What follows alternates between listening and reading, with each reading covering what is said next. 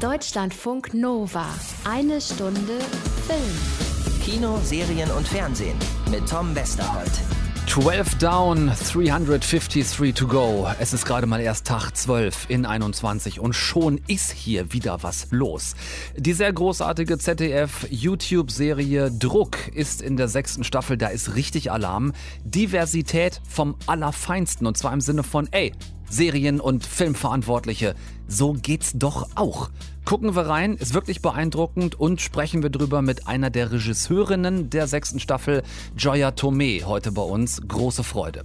Dann schaltet sich auch Anna Wollner, Corona-resistent per Leitung zu uns.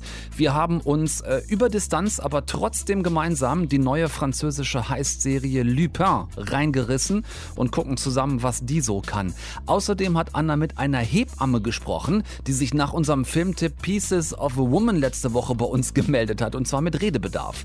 Und es gibt ein fettes Pandemielob an die Kollegen von ZDF Neo. Seit Wochen ständig echte Blockbuster-Klassiker im linearen Fernsehprogramm zu unserer allgemeinen Unterhaltung und trotzdem noch eine neue sehr coole Doku-Serie in der Mediathek am Start. Die Lieferung. Sechs Schrottbastler, darunter auch Finn Kliman, kriegen morgens irgendwelches Zeug für die Füße gekippt und müssen bis abends was draus bauen. Hauen wir rein, oder? Sag mal, was machst du denn da? Mit sowas wollte ich ja schon immer mal rumspielen. Hast du schon mal eine, eine Sonnenliege mit einer Turbine gesehen? Nee, eine Sonnenliege mit einer Turbine habe ich noch nicht gesehen, aber eine bessere Beschreibung für eine Stunde Film wüsste ich auch nicht. Deutschlandfunk Nova. Ist bei dir alles okay?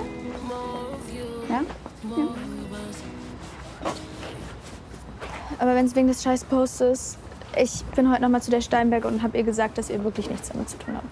Nein, es ist nicht wegen der. Es ist wegen Silvester. Kumi hat mich geküsst. Was? Oh, hey, das ist voll krass. Oder nicht? Also eigentlich schon, aber seitdem antwortet sie halt gar nicht mehr auf meine Nachrichten. Oh. Ich weiß nicht, was ich machen soll. Soll ich sie anrufen? Ich weiß nicht, was sagt Ava denn? Ich habe sie nicht erzählt. Warum nicht? Weil sie Kimi voll scheiße findet und ich habe irgendwie Angst, dass sie recht hat.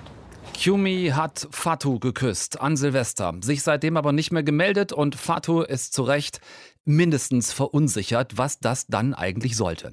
Es ist die sechste Staffel der mega erfolgreichen Webserie Druck zu sehen bei ZDF Neo und auf YouTube, spielt an einem Berliner Gymnasium, Oberstufenzeit, es geht aufs Abi zu. Und wir gucken in den meist circa 20-minütigen Folgen den Schülerinnen und Schülern dabei zu, wie sie versuchen, ihr Leben zu chillen, innerhalb als auch außerhalb der Schule. Äh, ganz cooles Grundschema. In jeder Staffel tritt einer der Hauptprotagonisten in den Vordergrund, während die anderen dann ein bisschen mehr Platz machen, äh, was für die Dynamik natürlich super ist, weil sich dadurch auch der Fokus äh, immer wieder mal ändert. Wenn ihr Druck nicht kennt, kommt ihr jetzt vielleicht um die Ecke und sagt, naja, super, noch eine Coming-of-Age-Story, haben wir alles schon tausendmal gesehen. Nicht so. Das ist der Unterschied. Nicht in Ansätzen wie in ähm, How to Sell Drugs Online Fast oder in äh, 13 Reasons Why oder allen anderen Highschool- oder Schulserien der letzten Jahre.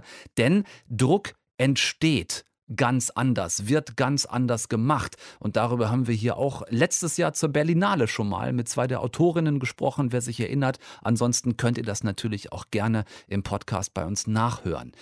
Hier ähm, arbeitet ein absolut diverses Kollektiv am Ergebnis und das sieht man dieser Serie an. Staffel 6, Unterzeile, Fatu stellt die gleichnamige Afrodeutsche in den Vordergrund, deren äh, Freundinnen völlig normal aus Weißen und aus POCs bestehen. Das ist hier wirklich ganz angenehm, einfach überhaupt kein Thema. Den Migrationshintergrund hat man hier und kriegt ihn nicht aufgestempelt oder man hat ihn eben nicht. Es spielt keine Rolle. Es gibt überhaupt kein Body-Shaming. Die etwas schlankeren sind einfach etwas schlanker und die etwas dickeren sind eben einfach etwas dicker. Es ist hier völlig egal. Wer auf wen steht. Jungs auf Mädels oder Jungs auf Jungs, Mädels auf Jungs oder auf andere Mädels, so wie eben Fatu, die auf Mädels steht und besonders auf die eben zu Silvester geküsste Kumi, die wiederum nicht weiß, ob sie mehr auf Jungs oder mehr auf Mädels steht und Asia-Deutsche ist und das ist hier alles einfach völlig okay so.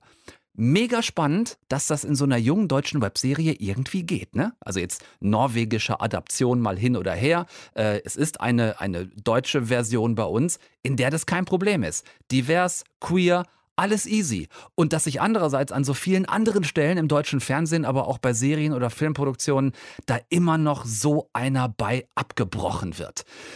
Das Kollektiv, das hier hinter den Kulissen steht, habe ich eben angesprochen. Großartig der Writers Room, der auch ganz divers aus vielen unterschiedlichen jungen Menschen besteht.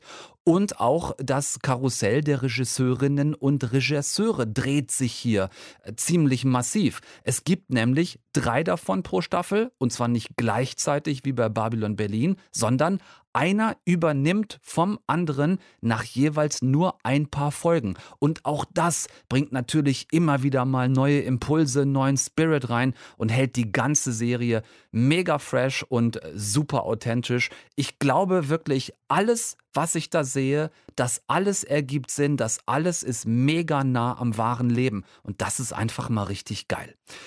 Per Zufall habe ich auf Instagram gelesen, dass Joya Tome eine der Regisseurinnen der aktuellen sechsten Staffel ist. Ist eine junge 30-jährige Filmemacherin aus Berlin, ganz tolle Frau. Ihr Spielfilmdebüt war der zu Recht sehr gelobte und ausgezeichnete Film Königin von Nienburg guckt den bitte, falls ihr ihn nicht kennt. Und dann äh, habe ich so gedacht, ja, schreibst du sie doch mal an, ob sie nicht vielleicht Bock hat, mit uns über die jetzt gerade aktuelle Staffel von Druck zu reden. Die erste von ihr inszenierte Folge, das ist die vierte, die ist schließlich jetzt gerade rausgekommen. Also gefragt, sie hatte Bock, ich habe mit ihr gezoomt und das Ergebnis hört ihr gleich. Deutschlandfunk Nova. Eine Stunde Film. Sechste Staffel Druck ist jetzt draußen. Habe ich gesehen. Auf YouTube haben wir gerade eben drüber gesprochen in eine Stunde Film. Und ähm, ich möchte nicht nur über diese neue sechste Staffel reden, sondern auch mit jemandem über die sechste Staffel reden. Und zwar mit der Regisseurin Joya Tome ist da. Hallo. Hallo. Freut mich, dass ich jetzt, da sein darf. Ja, vielen Dank, dass du Zeit hast für uns. Ähm, jetzt habe ich gerade gesagt, die Regisseurin das wäre noch präziser, wenn ich sagen würde, eine der Regisseurinnen, und das ist ein ganz interessanter Fakt bei dieser sechsten Staffel. Ähm, ihr seid zu dritt gewesen und zwar nicht gleichzeitig wie bei Babylon Berlin, sondern nacheinander. Die Folgen 1, 2 und 3 äh, hatte ein Kollege gemacht. Jetzt hast du übernommen nach Folge 3. Erstmal das, ähm, als erste Frage, wie setzt man da an? Äh, wie übernimmt man in einer laufenden Staffel die Arbeit eines Kollegen?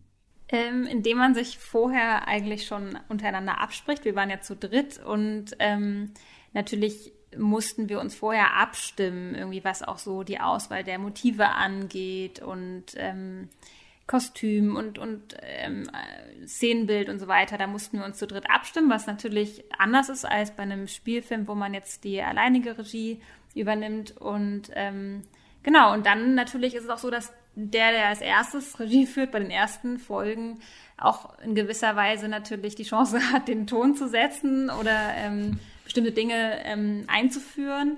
Und dadurch, dass wir wollten, dass es schon auch aus einem Guss ist, alles, ähm, war schon auch so, dass ich mir zusammen mit meiner Kamerafrau ähm, die Sachen angeschaut habe, die Muster und geguckt habe, wie die das so aufgenommen haben, um eben auch zu gewährleisten, dass es so ein bisschen aus einem Guss ist, auch wenn natürlich jeder so seine eigene Arbeits, seinen eigenen Arbeitsstil hat. Aber was du gerade angesprochen hast, was, was Druck so speziell macht, nämlich, ähm, nämlich Style und Look, ist das so, ein, so eine Spielwiese auch für, für junge Filmemacherinnen, Filmemacher, dass ihr da einfach mehr machen könnt, als zurzeit noch woanders möglich ist. Wir kommen da später noch ausführlicher drauf zu sprechen, was auch die, die Diversität angeht, im Casting, in der Besetzung und so. Aber wenn wir nur kurz bei, bei Look und bei Style bleiben, ähm, war das sowas, was einen dann sehr schnell ködert, wenn man die Chance kriegt, da mal Regie zu führen, weil es nach so unbegrenzten Möglichkeiten erstmal aussieht? das ist ein bisschen eine schwierige Frage, weil man kommt als Regie bei Druck natürlich auch irgendwo auch recht spät erst dazu. Also bei Druck steht schon relativ viel fest, bevor man dann als Regisseurin ähm, dazukommt und eben sich auf die Inszenierung konzentriert. Also das Casting zum Beispiel ähm, der Figuren fand natürlich am Anfang von der fünften Staffel statt, als es eine neue Generation gab. Und da hat Lucy Lose, die die fünfte Staffel, die ersten vier Folgen gemacht hat, natürlich total viel von, von ihrem Stil wahrscheinlich mit reingebracht. Ähm, aber ab dem Zeitpunkt, wo sie dann gecastet hat, äh, mit, zusammen mit dem ganzen Druckteam und auch mit den Autoren und Autorinnen zusammen, ähm, ab dem Zeitpunkt steht natürlich das, der Cast schon fest. Und sowas ist ja eigentlich ungewöhnlich als äh, in meinem Beruf. Normalerweise ist Casting für mich ein extrem großer Bestandteil meiner Arbeit, der mir extrem wichtig ist. Und das ist zum Beispiel jetzt weggefallen. Das heißt, ähm, ich musste mir natürlich vorher anschauen, wer sind eigentlich die Schauspieler und Schauspielerinnen, mit denen ich dann, ähm, mit denen ich dann arbeiten darf. Und und wenn es nicht, wenn ich die nicht toll gefunden hätte, dann hätte ich es gar nicht machen können irgendwie. Aber das ist alles schon, das wird alles vorher schon entschieden, quasi jetzt bei der sechsten Staffel zumindest, weil wir ja gleichbleibende Figuren erzählen. Und dass das so ähm, teilweise anders ist, als wir, als sonst Serien in der deutschen Fernseh- und Filmlandschaft. Mm, ja, das ist eine gute Frage, warum das so ist. Ich glaube, das, das Praktische an Druck ist, dass es einfach von Anfang an sehr erfolgreich war, das Format, und man immer mehr sich dann auch trauen darf, ne? wenn man weiß, da gibt es einfach diese Fanbase, ähm, die einfach auf jeden Fall äh, Druck schauen werden, auch in der neuen Generation, ähm, dann kann man natürlich auch sagen, okay, ähm, warum sollte man jetzt irgendwie nicht mal irgendwie äh, probieren, ein bisschen mutiger zu sein und mhm. irgendwie mhm ähm, Dinge zu machen, die sonst von, von Redakteuren oder Redakteurinnen auch ähm, vielleicht eher skeptisch bewertet werden. Oder so. Ja, ja, ja. Ich, äh, ich, ich glaube, wir, wir nähern uns dann einem ganz entscheidenden Punkt, was den Erfolg von Druck angeht und auch die, auch die Authentizität angeht. Ähm, denn für mich ist, ist das Erfolgsgeheimnis an Druck, dass da im Background nicht irgendwelche 50, 60-jährigen Autoren, Redakteure etc. versuchen, die Lebenswirklichkeit von 18-Jährigen zu erzählen sondern dass da einfach, ne, den Writers Room hast du vorhin angesprochen, die Autorinnen, die da dran sind, ähm, die Teams, die da auch gewechselt haben, das, das ganze Kreative, was sehr groß ist, dass die einfach alle auch vom Alter her noch sehr nah an ihren Protagonisten dran ja. sind. Total. Das ist natürlich ein Riesenunterschied irgendwie, ne? Das macht wirklich was aus. Und im Writers Room sind, ähm, also der Jüngste, der jetzt mitgeschrieben hat, ist 20 irgendwie in der neuen ja. Staffel, ne? Und ähm, das sind schon einfach, äh, das ist natürlich ein Unterschied. Und natürlich, was extrem wichtig ist und wirklich cool von, ähm, von Druck gemacht, ist, dass beim Casting schon auch es so bestimmte Workshops gab, wo die Autorinnen ähm, mit den äh, Jugendlichen, die später dann auch die Rollen spielen, einfach ganz ausführlich gesprochen hat, was sie wirklich bewegt und welche Themen sie gerne erzählen wollen von sich auch. Also die, die, die Schauspieler und Schauspielerinnen, ähm, die haben ihre Geschichten mit, den, mit dem Writers Room einfach auch geteilt und die haben zugehört und äh, aufgegriffen und das ist auch nicht so üblich. Also eigentlich passiert das, ja, habe ich einfach vorher noch nicht so gesehen in dieser Radikalität auch irgendwie. Mhm. Würdest du dir quasi ausgebreitet auf andere äh, Film- und Serienbereiche wünschen, dass es da häufiger mal so wäre? Auf jeden Fall, auf jeden Fall. Was ich auch wirklich toll fände, wäre, wenn man auch zum Beispiel für im Kinderfilmbereich oder Jugendfilm, das gibt es ja gar nicht. Also es gibt ja keine Jugendfilmförderung, was auch zum Beispiel schade ist, weil man dadurch eigentlich nie äh, die Zielgruppe Jugendliche ansteuern kann, wenn man nicht irgendwie gleichzeitig äh, irgendwie ein Millionenpublikum verspricht. Mhm. Also das wird ja, immer es gibt gesagt, Kinderfilme und es gibt Erwachsenenfilme. Genau, aber Jugendliche gibt es nicht als, als mhm. eigene Kategorie im Fördersystem und deswegen gibt es die halt auch einfach nicht, außer sie sind irgendwie als Arthouse Erwachsenenfilm und dann gehen sie irgendwie unter oder so. Also es ist einfach oder sie sind halt an Jugendliche gerichtet, aber dann auf jeden Fall sehr kommerziell orientiert. Es gibt da nichts ähm, dazwischen, also keine Möglichkeiten, mal was zu probieren irgendwie, weil es keine Jugendfilmförderung gibt. Und mhm. ähm, aber auch wenn man bei der Kinderfilmförderung mal bleibt, ähm, die es ja gibt, gibt es nicht die Möglichkeit zu sagen, ähm, wir machen erstmal ein Casting, ähm, hören uns vielleicht die Geschichten der Kinder auch an, schreiben daraufhin für diese Kinder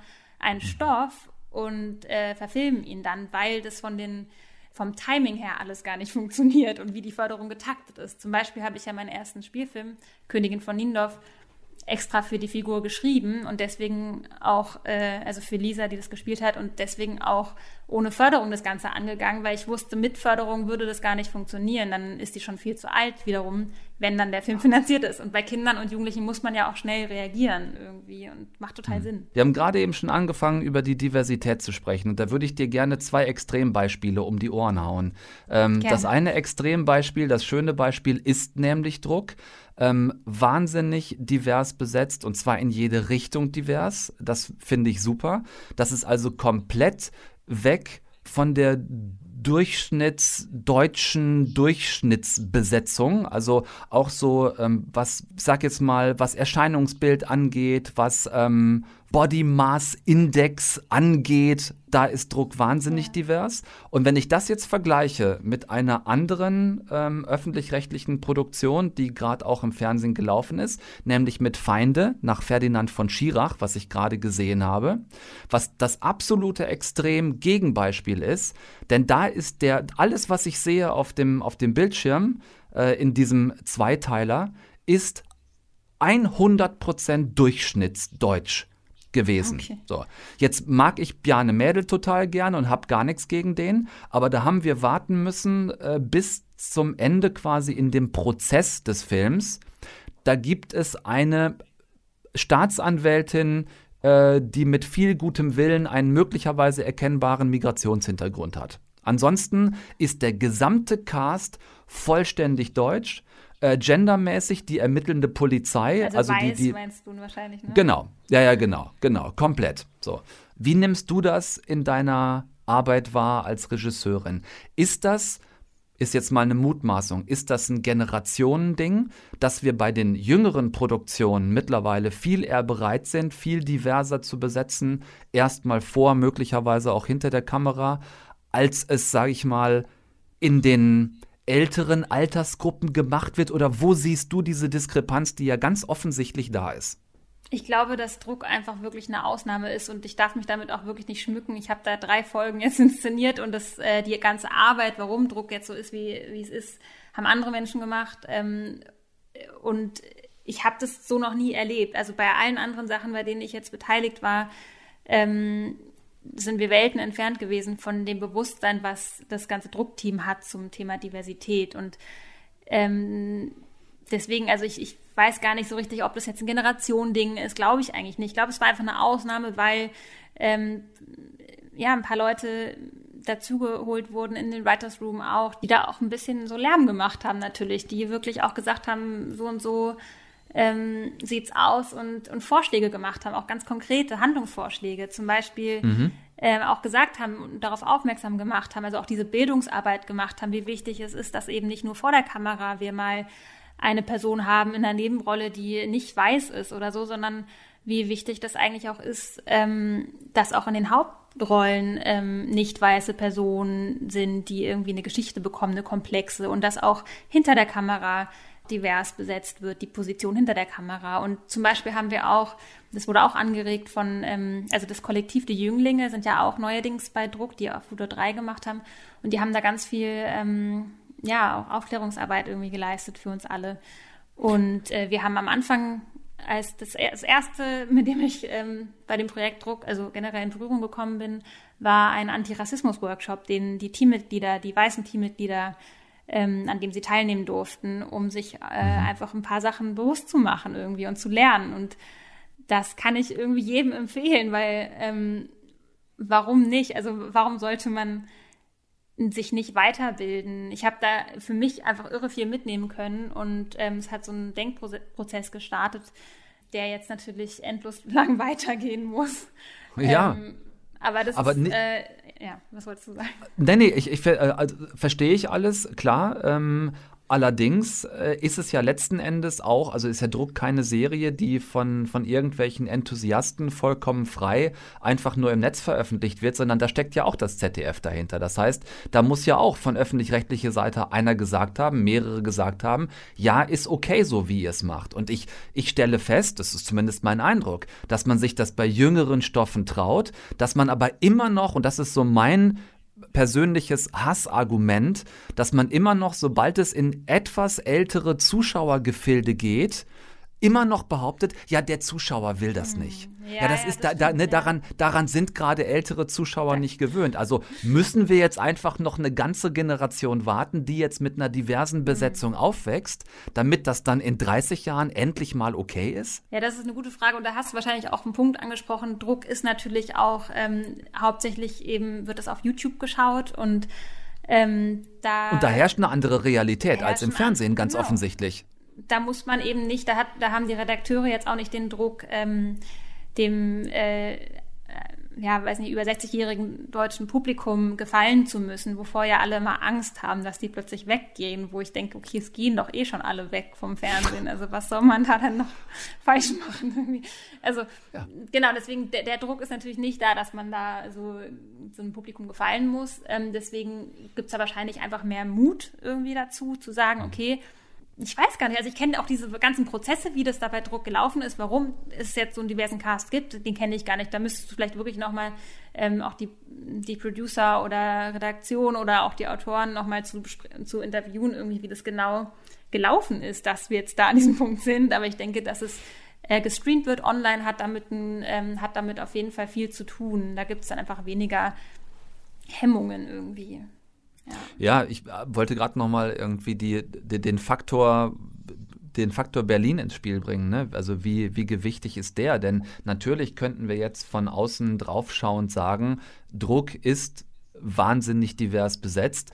Wir könnten aber auch hingehen und sagen, das, was wir da sehen in Druck, ist eigentlich eine ganz normale gymnasiale Oberstufe in Berlin. Genau, ja, total. Also- eben, also deswegen divers besetzt ist ja auch immer so ein schwieriger Begriff irgendwie, weil also es ist halt einfach so besetzt, wie das Leben halt auch ist. Also bisher in Filmen wurde einfach ein, eine Norm abgebildet, die die nur ganz wenige Menschen ähm, als Realität empfinden. Also zum Beispiel ist es ja es ist, stell dir, ich, ich habe mir das so vorhin überlegt, stell dir mal vor, du wärst aufgewachsen in einer Welt, in der du keine weiße, keinen weißen Jungen als, als Figur in irgendeinem Film, einer Serie oder sonst was gesehen hättest, die du schaust. Was wäre, also was würde das mit dir machen irgendwie, ne? Das ist ja total irre, was, ähm, was Repräsentation auslöst. Also was das für, eine, für einen starken Effekt hat auf eine Person, wenn man sich plötzlich repräsentiert sieht und wenn man sieht, okay, wow, da ist eine Geschichte, die ich mag, mit der ich mitfühle. Es gibt ja oft einfach auch Heldengeschichten oder Heldinnengeschichten. Man meistens überwindet man irgendwas und das zeigt eine bestimmte Stärke. Und wenn diese Person, die die Geschichte erlebt, so aussieht wie du, dann macht das was mit dir. Und da sehe ich auch immer bei Druck diese ähm, wahnsinnig tollen, herzerreißenden Reaktionen von Fans äh, der Serie, die dann teilweise so Reaction-Videos auf YouTube hochladen und äh, darauf reagieren und wie die dann teilweise ähm, berührt davon sind, dass sie jetzt gerade eine Geschichte ge- sehen, die äh, zum Beispiel, also die, von einem Mädchen, was so aussieht wie sie, auch noch vielleicht die gleiche, ähm, also auch queer ist und äh, kein, also das ist, es ist unglaublich rührend, äh, das zu sehen, was es mit Menschen macht. Und ich kenne das aber auch aus meiner eigenen Erfahrung, wenn ich äh, auf der Leinwand Menschen sehe, also zum Beispiel so irgendwelche Nebenrollen, Frauen in irgendwelchen Nebenrollen, die irgendwie so als nur Love Interest irgendwie ähm, herhalten müssen und irgendwie auch dumm sind teilweise oder irgendwie das, da denkt man ja nicht, oh ja, so bin ich auch. Also so, so geht, also so Ja. geht man ja dann nicht aus einer Geschichte raus irgendwie.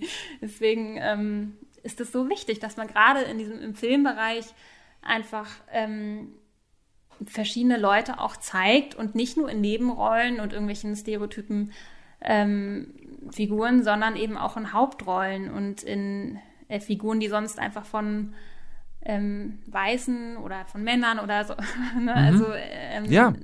Ausgefüllt werden. So. Ja, ich finde, ich, dahin, ich aber- bin da komplett bei dir. Ich finde auch, dass die, äh, dass die Entscheidungskette von, von oben bis nach unten äh, einfach, einfach diverser werden muss und dass es nicht damit getan ist, zu sagen, ne, wir, wir müssen jetzt, also mit unten meine ich jetzt nicht despektierlich, wenn ich den Cast meine, aber das ist so, der Cast ist immer das letzte Glied in einer langen Entscheidungskette und Ja. dann versuchen wir uns da divers aufzustellen, so im, im letzten Glied der Kette. Ich glaube, wenn Diversität weiter oben beginnt, ne, dann ist es auch viel einfacher, den Stein Richtung unten ins Rollen zu bringen. Das ist ein, ein total Es spannendes Thema. Ich finde es auch super, festzustellen, dass sich da überhaupt was bewegt, endlich mal, ähm, auch wenn sich noch weiter viel bewegen muss. Ja, man darf sich da auch echt nicht zu früh auf die Schulter klopfen. Da, davor habe Nee, ich auch manchmal ein bisschen Angst, weil natürlich ist Mhm. jetzt gerade die Erfahrung mit Druck, da gab es ein paar Sachen, die einfach besser gemacht wurden als in anderen Produktionsfirmen. Das heißt aber noch lange nicht, dass, dass das wirklich alles super lief. Ne? Und ähm, Genau. gerade ich habe wirklich viele Gedanken gemacht, ob ich überhaupt diese Geschichte äh, inszenieren sollte oder nicht. Ne? Also eigentlich hätte man auch sagen können, naja, es ist eine, ähm, eine queere äh, Liebesgeschichte von einer schwarzen Person. Das ähm, ist auch wichtig, dass diese Geschichten nicht nur von Weißen erzählt werden. Ne? Und ähm, deswegen haben wir natürlich auch in der Auswahl bei, also, oder das Druckteam hat darauf natürlich auch geachtet, dass hinter der Kamera eben nicht nur weiße Personen stehen irgendwie. Das äh, hätte sich, das, ja, es hätte sich falsch angefühlt, ne? Und ähm, Ja. ich bin aber nun mal eine weiße Person und stand hinter der Kamera und da hätte man auch sagen können, okay, vielleicht hätte ich da meinen Platz räumen müssen für eine andere Regisseurin irgendwie. Aber ich will nur damit sagen, es bleibt nicht aus, dass man auch äh, Widersprüche aushalten muss und irgendwie mal den Schritt in die richtige Richtung geht und dann wieder auch einen Fehler macht. Und ähm, das heißt aber nicht, dass man sich komplett vor dem Thema verschließen muss. Ich kann dich beruhigen, du bist hier absolut richtig, Joya. Hier ist nichts, nichts falsch. Lass uns, pass auf, ich, ich, äh, ich erlöse dich aus dieser. Ja. aus dieser, aus dieser Wahnsinn. Ich finde das trotzdem eine unheimlich spannende Diskussion. Ich finde es auch, auch wiederum, dass, weißt du, du kannst es ja jedes Mal auch in die andere Richtung drehen. Natürlich ist es dann aber auch wieder gerade spannend, mit dir darüber zu reden. Genau, weißt du, wie, also jede Perspektive ist interessant in der Betrachtung, weil man, also wir merken ja gerade auch alle, wie es, dir wiederum schwerfällt, drüber zu reden, in einer gewissen Form von Befangenheit. Insofern, lass uns da kurz abbiegen äh, an der Stelle und auf was anderes noch kurz zu sprechen kommen, was ich äh, auch ganz interessant finde an dieser sechsten Staffel, die ja, wie ich vorhin schon gesagt habe, so kurz vor Weihnachten äh, 2020 ansetzt und dann über die Feiertage, über Silvester quasi ins neue Jahr 2021 geht, also sehr up-to-date ist. Und es ist, soweit ich weiß, die erste Serie aktuell, in der Corona wirklich sichtbar wird, wo du also regelmäßig die Protagonistinnen und Protagonisten äh, mit einem Mund-Nasenschutz siehst. Lass uns da noch kurz drüber reden, wie das war, das einzubauen, weil oft ist gesagt worden, ja sorry, äh, wie soll denn ein Schauspieler noch spielen, wenn er die ganze Zeit die Maske vorm Gesicht hat, wenn die ganze Mimik wegfällt? Das habt ihr ja gelöst bekommen. Ja, also es war auf jeden Fall ein großes Thema. Druck ist natürlich, ähm, mach, also was Druck ausmacht, ist, dass man das Gefühl bekommt als Zuschauer und Zuschauerin, dass es jetzt gerade spielt, an dem Zeitpunkt, wo diese Clips eben veröffentlicht werden. Und deswegen haben wir natürlich versucht, ähm, so gut wie möglich vorauszusehen, wie ähm, es zu, zu dieser Zeit, zu der die Clips spielen, dann aussehen wird und was die Realität ist der Jugendlichen. Und, ähm, und haben das dann eingebaut. Also die, der Writers Room musste halt natürlich die Drehbücher daraufhin erstmal anpassen, als es klar wurde, okay, es wird nicht weggehen im Sommer irgendwie. Und, ähm, und wir haben uns dann natürlich auch immer überlegt, okay, mit Maske, ohne Maske. Natürlich ist es so, dass äh, wir da so ein, wir mussten halt dieses Gleichgewicht finden zwischen irgendwie wollen wir die Gesichter natürlich auch ganz sehen. Das ist natürlich immer schöner, wenn man die Mimik eben sehen kann.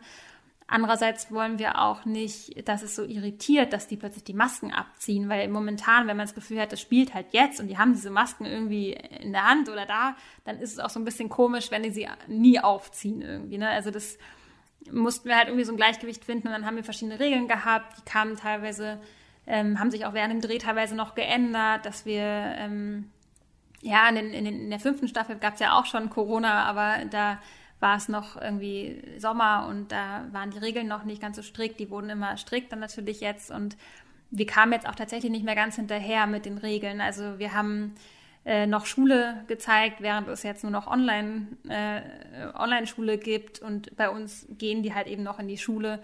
Und teilweise haben sie die Masken dann im Unterricht nicht mehr auf, wo in anderen Klassenräumen die Masken noch auf sind und so. Und ja, da haben wir uns wirklich, es war wirklich on the go, mussten wir da irgendwie gucken, wie wir es halbwegs realistisch hinbekommen, ohne zu viel der Mimik zu verlieren. Ja. Ja, Ja, ich finde, ihr habt das super gelöst, weil ich nämlich beim Gucken auch so ein bisschen dachte, ah, mal schauen, wie das wirkt. So, es hätte ja auch der Eindruck entstehen können, weil die Masken sind präsent, ne? Oft werden sie quasi so, so unterm Kinn getragen draußen, mhm. dann werden sie, wie du sagst, kurz aufgesetzt, werden wieder abgenommen. Und es hätte so ein bisschen die Angst da sein können, ja, das ist total unrealistisch, warum nehmen die ständig die Masken ab? Aber dadurch, dass eine Geschichte erzählt wird und dass eine Geschichte spielt, äh, hatte ich diesen Eindruck zum Beispiel gar nicht, dass ich so dachte, mhm. das ist aber jetzt so, es wirkt irgendwie strange, sondern es, es wirkt tatsächlich gut. Also ich finde, es ist eine, ist eine super Vorlage für aktuelle Stoffe, die gerade gedreht werden, um dieses allgegenwärtige Corona-Thema ähm, schon auch auftauchen zu lassen. Man kennt das ja auch von sich, wenn man irgendwelche Filme schaut und dann gibt es eine Party und alle fassen sich an mhm. und man ist so, ah, was machen die da? Ja. Und deswegen ja, ja. ist es natürlich, gerade wenn man sowas Aktuelles zeigt, ähm, glaube ich, auch echt schön, wenn man wenn man sieht, dass die sich gerade ungefähr genauso verhalten wie man selber, ja. wobei es eben halt nicht mehr ganz stimmt, weil die Regeln damals noch anders waren. Aber, aber trotzdem, äh, trotzdem funktioniert es. Ja. Ähm, Auswirkungen hat Corona definitiv auch auf deine Arbeit. Von dir wäre eigentlich zu Weihnachten äh, ein Kinofilm rausgekommen, nämlich äh, Lauras Stern hast du verfilmt. Sag uns dazu noch kurz was. Äh, inwiefern hat es euch da erwischt? Was ist da jetzt die Perspektive? Uns hat es insofern erwischt, als dass wir eigentlich am 23. Dezember starten wollten und die Kinos sind ja vorher schon äh, geschlossen wurden. Und ähm, Warner hat dann entschieden, dass es ein Weihnachtsfilm bleiben soll und deswegen auf ähm, den 16.12. in diesem Jahr verschoben. Mhm. Also um ein ganzes Jahr, was echt total, was man sich hätte, also nie hätte vorstellen können, aber jetzt ist es so, ja. Äh, wie geht's bei dir weiter jetzt? Hast du geplante Projekte, bei denen du auch mit der Corona-Situation umgehen musst, also wo du auch die aktuell geltenden Vorschriften dann als Filmemacherin befolgen musst? Ich drehe gerade ja noch einen Dokumentarfilm, der jetzt parallel im Schnitt ist und aber noch, äh, es steht noch ein Dreh bevor, der eigentlich in den USA stattfinden soll. Und das ist momentan natürlich sehr, sehr schwierig, ähm, weil wir nicht so einfach da reinkommen in das Land. Und das ja, ist auch eigentlich momentan so ein bisschen auch so ein, man will nicht unbedingt jetzt gerade in die USA. Also als wir angefangen haben, dort zu recherchieren vor zweieinhalb Jahren, ähm, sah das alles noch ganz anders aus. Und äh, deswegen, also das ist schon, tut schon echt weh, weil wir diesen Film unbedingt natürlich fertig drehen wollen und dafür eigentlich nochmal dahin müssen. Und es gibt so ein paar Ausnahmemöglichkeiten, also so Ausnahmeregelungen, wie man da als Journalist oder Journalistin irgendwie noch reinkommt. Aber es ist alles ziemlich schwierig und mit auch Mehrkosten verbunden, die man auch nicht immer so tragen kann. Also es ist tricky und man kann es nicht planen. Diese Unplanbarkeit, die ist immer wirklich schon, schon hart irgendwie. Aber ja, es ist, man kann froh sein, dass man gesund ist und dass äh, die Liebsten gesund sind und das, ja. Also ich drücke dir auf jeden Fall sehr die Daumen dafür, dass das alles klappt. Ihr möglicherweise dann in das Land eines Präsidenten reisen könnt, zu dem man dann auch gerne wieder ins Land reist. Er drücke dir jetzt schon die Daumen für den 16. Dezember, für Lauras Stern, wenn der Film dann endlich hoffentlich in die Kinos kommen kann. Und äh, danke dir für diese drei Folgen Druck aus der aktuellen sechsten Staffel. Für euch Zuschauen zum Beispiel auf YouTube gerade. Ähm, und vor allem danke ich dir für deine Zeit und das Gespräch hier bei uns in eine Stunde Film. Joya Tomé, danke. Danke dir. Deutschlandfunk Nova. Eine Stunde Film. Anna? Tom? Ja, ich find's lustig.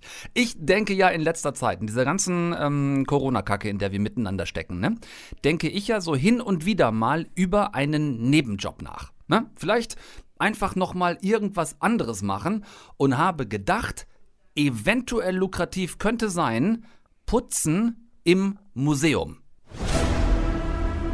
Ich putze im Louvre. Die Kunstwerke sind Millionen wert. Nächsten Freitag wird hier ein Collier versteigert. Wir werden es stehlen. Ihr geht als Putzer rein und als Millionäre raus. Noch Fragen? Aha. Was machst du, solange wir hier die ganze Arbeit machen? Was, ich? Ja. Was macht er eigentlich, solange die anderen die ganze Arbeit machen? Also ich fasse kurz zusammen, auch Schauspieler springen auf den Nebenjobzug auf. Omar Sy putzt jetzt im Louvre und das ist einigermaßen lukrativ.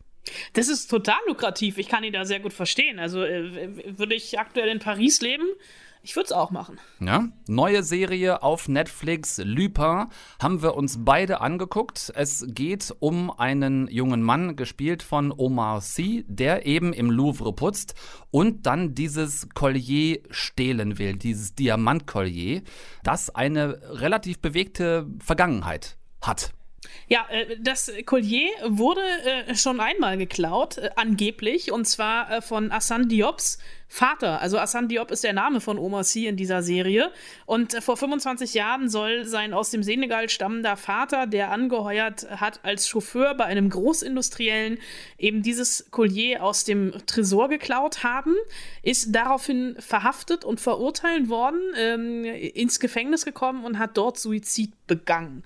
Und diesen Tod des Vaters will er rächen, indem er jetzt einfach dieses Collier klaut was wie aus dem Nichts bei dieser großindustriellen Familie wieder auftaucht. Und ist, kleiner Spoiler der ersten Folge, gelingt ihm. Das ist, äh, das ist sozusagen die Präambel, mit der diese insgesamt fünf Folgen starten. So fünf Folgen a circa 45 Minuten. Ähm, wir schaffen an dieser Stelle, hätte ich beinahe gesagt, schaffen den Begriff Heist-Serie, wobei wir das ja gerade mit Haus des Geldes auch schon bei Netflix, dieses Genre sehr prominent äh, vertreten hatten. Äh, fünf Folgen, ja, bisschen kurz eigentlich, weil ähm, auch ohne da was zu spoilern, einfach nur als Fakt, riesen Cliffhanger am Ende. Äh, also man weiß eigentlich schon, dass es weitergehen muss, aber trotzdem ist erstmal nach fünf Folgen Schluss. Ja, darüber war ich äh, sehr erschrocken und auch sehr erzürnt, weil ich nämlich die ganze Zeit dachte, es sind sieben Folgen und dann war nach der fünften auf einmal dieser riesengroße Cliffhanger und ich habe mir einen Wolf gesucht und gedacht, wo sind denn die anderen beiden Folgen, warum geht sie nicht weiter? Aber das natürlich äh, sehr, sehr clever gelöst von Netflix. Die zweite Staffel ist wohl auch schon in Arbeit. Ich hoffe also, wir werden gar nicht so lange warten. Und du hast jetzt gerade Haus des Geldes äh, erwähnt. Mich hat es noch an eine andere Serie äh, ja doch eigentlich Serie erinnert. Und darauf ähm, spielt auch die Romanvorlage an. Das Ganze erinnert nämlich auch so ein bisschen an Sherlock Holmes, denn Lupin ist äh, ein bisschen französisches Nationalheiligtum. Arsène Lupin, dieser Gentleman-Gauner, den Omar Sy hier ja nicht direkt spielt, weil es in der Gegenwart spielt und er die Verbrechen einfach anlehnt an Lupin ist ähm, sowas wie eine Mischung aus Robin Hood und Sherlock Holmes. Also er steht auf der falschen Seite des Gesetzes und klaut aber für die Armen. Also er nimmt immer nur denen, die eh zu viel haben. Und das ist ähm, von den Taschenspielertricks und den ganzen Verwandlungssachen, die in der Serie passieren, unglaublich unterhaltsam. Es könnte auch äh, damit zu tun haben, dass der Regisseur der ersten drei Folgen, glaube ich, auch äh, Now You See Me gemacht hat, die Unfassbaren, mhm. und das Drehbuch der Typ geschrieben hat, der auch Killing Eve geschrieben hat. Und das hier irgendwie so eine ziemlich coole Mischung ist aus ähm, ja, Oceans 11 trifft Haus des Geldes, trifft Sherlock Holmes dass ich tatsächlich richtig viel Spaß hatte beim Gucken. Ja, es ist von allem ein bisschen was drin, von allem, was du gerade genannt hast und dieses äh, Katz- und Maus-Spiel zwischen ihm, dem als, als unserem Protagonisten und der Polizei, ist, entwickelt sich so mehr und mehr zum, zu, zu einer, zu einer Dreiecksbeziehung, würde ich sagen. Es gibt ihn, äh, es gibt äh, die, die Polizei und es gibt dann auch noch diesen äh, Großindustriellen, der äh, viel Interesse hat, zum einen daran, das Collier zurückzubekommen und zum anderen auch an Vertuschung seiner anderen, äh, seiner eigenen Vergangenheit.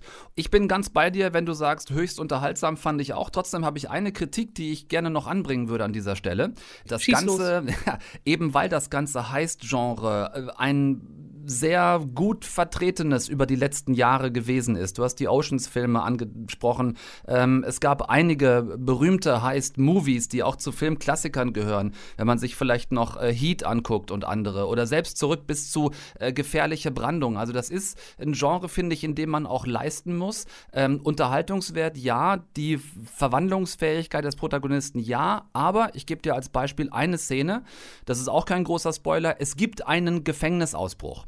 Und die Art, wie aus dem Gefängnis ausgebrochen wird, ist eine, bei der ich unterstelle, die hätte so niemals stattfinden können, weil wie er ausbricht, das wäre noch beim Ausbruch definitiv jedem Vollidioten im Gefängnis aufgefallen. Also ich hatte so ein paar Probleme äh, mit dem ein oder anderen Logikfehler, wo ich gedacht habe, hier hätte man sich ein bisschen mehr Liebe zum Detail leisten können. Ähm, an manchen Stellen ist es mir ein bisschen zu einfach gelöst.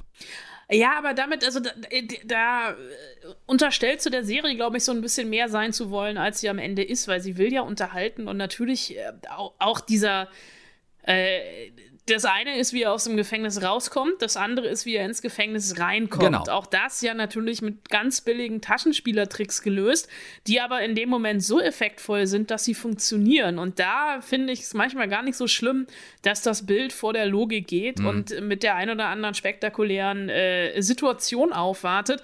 Andere Szene, die für mich großartig funktioniert hat, als er als Lieferando-Fahrer im Park unterwegs mhm. ist und auf einmal aus jeder Ecke ein Lieferando-Fahrer auftaucht. Ja. Und und äh, somit die Polizei es überhaupt nicht schafft, ihn zu identifizieren. Das waren für mich so wirklich kleine Glücksmomente, weil ich halt einfach irgendwie ähm, früher, damals, als es noch Kino gab, hätte ich gesagt, das ist einfach so richtig schön Guilty Pleasure Popcorn-Kino. Mhm. Ja. Und das jetzt ist für mich einfach so richtig schön eine Guilty Pleasure Heimkino-Popcorn-Serie. Ja, der Trick verschwinden in der Masche, äh, in der Masche. Der Trick verschwinden in der Masse, der wird ein paar Mal angewendet. Wie gesagt, bei unterhaltsam bin ich komplett bei dir und die Kritik, die ich hatte, ist eine kleine gewesen. Ich denke, wer Bock hat äh, auf eine neue Heist-Serie, dieses Mal nicht wie Haus des Geldes aus Spanien, sondern eben aus Frankreich, äh, kann sich Lupin ab jetzt auf Netflix sehr gut angucken. Deutschlandfunk Nova. Eine Stunde Film. Weißt du, was ich super finde, Anna? Nee, was denn? Ich finde unsere äh, Hörerinnen und Hörer super, die mitmachen, sich beteiligen und sich bei uns melden, wenn sie was bei uns gehört haben. Ja, tatsächlich ist es äh, so oder so ähnlich passiert, dass äh, ich Kontakt zu einer Hebamme hatte, die auch äh, Pieces of a Woman gesehen hat. Und äh, wir ein, ein bisschen darüber in Austausch kamen und irgendwann dachten, also Pieces of a Woman, der Netflix-Film mit Vanessa Kirby, über den wir letzte Woche gesprochen haben, der sich vor allem durch eine 24-minütige One-Take-Geburtsszene hervortut. Und äh, ich dann irgendwann dachte, Sekunde mal, äh, Hebamme, um Hebammen geht es auch in diesem Film, weil bei eben besagter Geburt das Kind stirbt.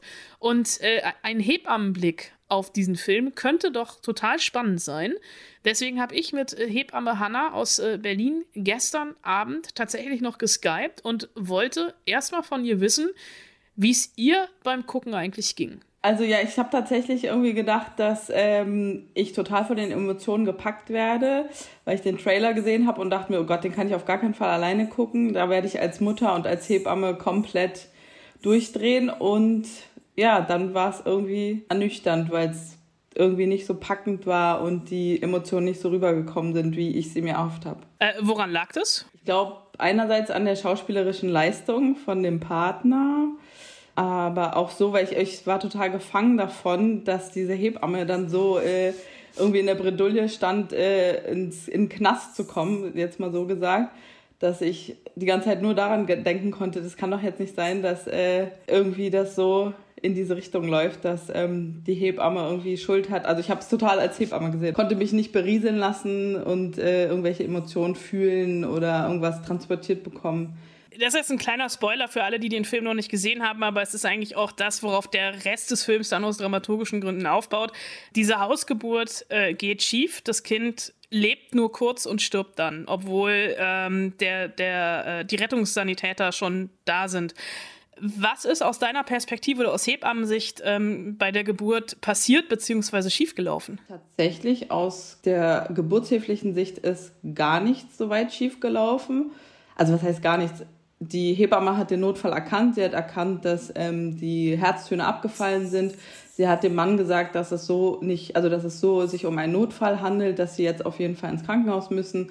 Hat es auch der Frau oder hat es den Mann äh, der Frau sagen lassen. Und im Endeffekt ist es von der geburtshilflicher Sicht total ähm, richtig ähm, gehandelt worden. Das habe ich mich tatsächlich auch gefragt. Ähm, warum ist das Kind gestorben? Es ist, glaube ich, einfach an einer Laune der Natur gestorben, weil an, aus geburtshilflicher Sicht kann man nicht sehen, dass es irgendwie jetzt irgendwie lange im Geburtskanal stecken geblieben ist oder dass ähm, die Hebamme falsche Maßnahmen eingeleitet hat, weil die Geburt war schnell. Das könnte höchstens noch ein Grund sein, aber das Kind hat, äh, hat gelebt, es hat geschrien, es war rosig, es hat geweint. Ähm, also es hat sozusagen geatmet und dann hat es erst aufgehört zu atmen. Aber obwohl aus geburtshilflicher Sicht alles richtig äh, gelaufen ist, regt dich der Film ein Stück weit auf. Warum? Der regt mich auf, weil er ohne Grund oder man hätte diese Geburt nicht unbedingt zu Hause passieren lassen müssen. Man hätte diese Geburt genauso in der Klinik äh, filmen können, weil es äh, tatsächlich auch in der Klinik wären vielleicht Kinderärzte gewesen, die das Kind reanimiert hätten ähm, und hätten vielleicht schneller Medikamente geben können. Aber wenn es wirklich so stirbt, wie es gestorben ist, hätte man jetzt so auch in der Klinik nichts machen können. Und deswegen habe ich mir die ganze Zeit oder mich gefragt, warum muss jetzt diese Szene in ein Zuhause passieren und als Hausgeburt, damit rückt die Hausgeburt noch schlechter ins Licht, wie sie eh schon ist. Und weil, glaube ich, der Laie tatsächlich in den Gedanken kommen kann, ah, das Kind ist gestorben, weil es zu Hause geboren ist und weil es keine Medikamente, weil es keine Ärzte gab. Wenn man in Film und Fernsehen Geburten sieht, also gerade in amerikanischen Filmen, liegen die Frauen meistens irgendwie im, im weißen Krankenhauskittel auf dem Rücken, spreizen die Beine und nach drei Minuten kommt das Kind und nach vier Minuten stehen alle Freunde in der Tür. Gibt es aus deiner Sicht einen Film oder eine Serie, in der äh, eine Geburt realistisch dargestellt wird und nicht so in dieses Hollywood-Klischee-Denken driftet? Also was ist für dich der Hebammenfilm oder die, die Hebammenserie und Call the Midwives gilt nicht? Na toll.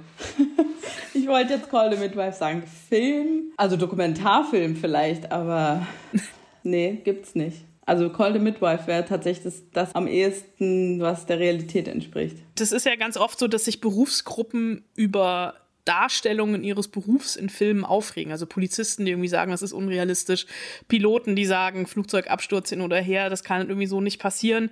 Deine Lanze jetzt für die Darstellung von Hebammen in Film und Fernsehen zu brechen? Also tatsächlich, wenn man jetzt amerikanisch schaut, gibt es ja gar keine Hebammen, da sind ja meistens die Gynäkologen oder bei Grace Anatomy tatsächlich der Chirurg, der äh, gar nichts eigentlich mit der Geburt zu tun hat. Aus der Sicht fehlt die Hebamme tatsächlich in den meisten Blockbustern oder in den Filmen und Geburt gibt es nichts, was es realistisch darstellt, obwohl das jetzt bei äh, Pieces of a Woman sehr nah kommt, nur halt nicht die Schnelligkeit. Da sage ich nur, raus aus dem Bett, hinstellen, nicht äh, immer diese Rückenszenen, am besten mit dem OP-Tuch und äh, huch, jetzt ist das Kind da. Es ist harte Arbeit. Äh, die Frau hat Schmerzen, wie es auch da dargestellt wird, obwohl es ja auch so eine Naturgewalt und Kraft ist. Also es ist ja auch irgendwie was total Schönes und ähm, ja, es sollte auf jeden Fall positiver, langwieriger und nicht auf dem Rücken dargestellt werden. Hanna, ganz lieben Dank für deine Zeit. Sehr gerne. Deutschlandfunk Nova. Eine Stunde Film. So, meine allerliebsten Häsinnen und Hasen. Rausschmeißer für heute ist ein großes Lanzebrechen für ZDF Neo. Die Kolleginnen und Kollegen da reißen sich gerade wirklich den Arsch für uns alle auf in Sachen sich wirklich Mühe geben, äh, um das viele zu Hause hocken zu erleichtern. Im Fernsehen ständig äh, absolute Klassiker ist mir aufgefallen, neulich schon. Äh, und äh, neue Serien dazu, also Donnerstagabend zum Beispiel äh, diese äh, bei uns im Jahresrückblick von Anna, viel gelobte Serie Years and Years, Donnerstagabend auf ZDF Neo. Oder Freitagabend, neue Folgen von äh, Death in Paradise. Äh, Samstagabend, Das Kartell mit Harrison Ford. Danach Das geheime Fenster und danach Sleepers. Also lohnt sich zum einen wirklich immer sehr, da mal reinzugucken ins äh, ganz normale Fernsehprogramm bei ZDF Neo. Und dann in der Mediathek habe ich gesehen, dieses super witzige neue Format heißt Die Lieferung. Für eine Woche haben wir sechs kreative Köpfe in eine Villa irgendwo in Thüringen gesperrt. Jeden Morgen bringt ein LKW eine Überraschung. Einen Tag haben sie Zeit, um daraus möglichst geilen Scheiß zu basteln. Das Team für diese Aufgabe? Silke Solfrank, die Parkour-Athletin, freut sich auf actionreiche Tage. Unter der Woche trägt Ingenieur Felix Gerfing graue Businesshemden. Ein Schweißpunkt hält eine Tonne. Das lehrt uns Heimwerker King Finn Klima. Snowboarderin Silvia Mittermüller muss beweisen, dass sie ohne Schnee klarkommt. Der Daniel Düsentrieb der Truppe ist Olli Baum. Der Erfinder will vor allem eins, Probleme lösen. Und dann ist da noch Brian Jakubowski. Der ist auch dabei. Sehr geil, diese sechs jungen Hobby-Daniel Düsentriebs zusammengefercht auf einem Hof in Thüringen, so JWD, ganz weit draußen, äh, aufgezeichnet, ganz offensichtlich im Sommer. Die äh, Damen und Herren haben auffallend angenehme, kurze, luftige Kleidung an, während sie da also den ganzen Mist zusammenbauen müssen. Äh, die kriegen in jeder Folge, wenn ich das soweit richtig verstanden habe, morgens einfach einen Haufen Zeug in die Einfahrt gekippt und müssen bis abends dann was draus bauen bauen, was aber auch wirklich funktioniert. Ne? Also nicht nur Schrott zusammenschweißen, das, was die gebaut haben, wird dann jeweils abends äh, von einer jungen Physikerin kontrolliert, ob es auch wirklich funktionstüchtig ist. YouTuber Finn Kliman, habt ihr eben gehört, ist einer von den Halunken. Die anderen fünf sind aber auch kein bisschen weniger unterhaltsam und richtig geil gefilmt, gefilmt haben sie das Ganze also auch noch. Ähm, Finn Kliman, Name ist jetzt gefallen. Äh, das Ganze erinnert natürlich ein bisschen an Klimans Land. Das werden viele von euch von YouTube kennen. Das macht aber gar nichts, das darf es ruhig. Äh, kleine Kritik an dieser Stelle, liebe Produzentinnen, äh, Produzenten.